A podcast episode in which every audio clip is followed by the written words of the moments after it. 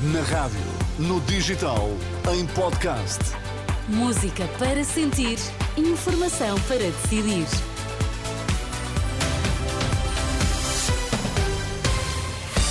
Pedro Queiro, o que é que é importante sabermos agora?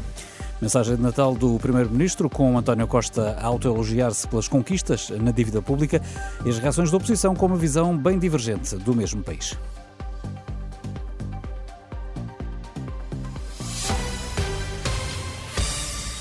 A redução da dívida significa maior credibilidade externa. Foi neste ponto que se focou a mensagem de Natal de António Costa, transmitida esta noite. A três meses das eleições, o primeiro-ministro missionário referiu a herança que deixa de um déficit baixo, que permite a liberdade de escolher nas áreas onde investir no futuro. Ficou ainda um alerta ao próximo governo de que há trabalho para fazer e continuar e que é preciso determinação para enfrentar o que aí vem. Não desistimos de continuar a melhorar o que há que melhorar, de fazer o que está por fazer, de sonhar e continuar a construir um país melhor. Há problemas que ainda temos que ultrapassar? Claro que sim. E terá de haver sempre força e determinação para os enfrentar. Mas temos muito trabalho em curso que não podemos parar. Perante as adversidades, temos o dever de ser persistentes e de nunca desistir. E é por isso que a mensagem que eu vos quero deixar é, mais uma vez, uma mensagem de confiança. Na mensagem gravada na residência oficial, em São Bento, António Costa não falou dos problemas em áreas como a saúde, mas falou da educação para puxar dos galões. Finalmente, o nosso nível de qualificações aproxima-se dos melhores padrões europeus. Recuperamos um déficit que tinha séculos. E esta recuperação deve-se ao extraordinário esforço das famílias, dos jovens e, de forma persistente, das políticas públicas nas últimas duas décadas. Os resultados são claros. Enquanto o abandono escolar precoce caiu para valores claramente abaixo da média europeia, o número de jovens no ensino superior ultrapassou essa média europeia. Ora, este não é bem o mesmo país que vê a oposição. Paulo Rangel, pelo PSD, nem achou de bom tom esta referência à área da educação. Como é que é possível fazer o elogio dos progressos que houve nas qualificações quando nós vemos a situação em que está o sistema educativo?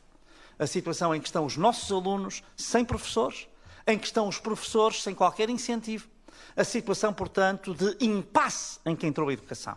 Já André Ventura, pelo Chega, queixa-se do facto do Primeiro-Ministro só ter falado daquilo que, na sua opinião, lhe dava mais jeito. Toca em três temas. Toca no tema das qualificações, toca no tema do crescimento económico e da redução da dívida pública.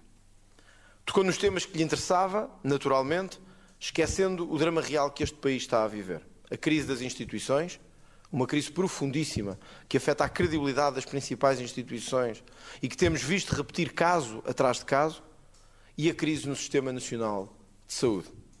Aliás, é paradigmático que António Costa, no momento em que, mais uma vez, dezenas de hospitais, centros de saúde se encontram fechados ou a funcionar com constrangimentos, como ainda agora ocorreu neste Natal, António Costa não se tenha referido à, à saúde uma única vez. Duas das reações à mensagem de Natal de 5 minutos do Primeiro-Ministro de Missionário e que está disponível na íntegra em rr.pt. Vamos ouvir mais reações em próximas edições aqui na Renascença. Que cessem as operações militares na faixa de Gaza e que se ponha fim à desesperada situação humanitária, possibilitando a entrada das ajudas. O pedido foi feito hoje pelo Papa Francisco na benção Urbi et Orbi, na Praça de São Pedro, no Vaticano. Ora, para Nelson Olin, especialista em medicina humanitária, conflito e catástrofe, que trabalhou em Gaza entre 2018 e 2019, o acesso humanitário vai acontecer mais cedo ou mais tarde como moeda de troca para a libertação de reféns. Até lá, a população de Gaza continuará a sofrer. Em praticamente em quase três meses de conflito, eh, a quantidade de caminhões que entrou até hoje é o equivalente para aí a seis dias de consumo normal uh, antes, antes da guerra. Portanto, obviamente, este, este, este, este apelo do Papa é, é mais um que se vem juntar a, a um coro já internacional já com alguma expressão e que continua a pedir de facto o acesso. Uh, se isto vai acontecer ou não, é, é provável que sim, e, e, por uma simples razão, porque uh, Israel, de certa forma, necessita de negociar uh, a libertação dos reféns, e obviamente esse, isso, isso, isso vai ter um preço, e o preço provavelmente será, entre outros, será o, o, o permitir o acesso. Nelson em declarações ao jornalista João Cunha, o Papa pediu hoje a abertura de corredores humanitários na faixa de Gaza.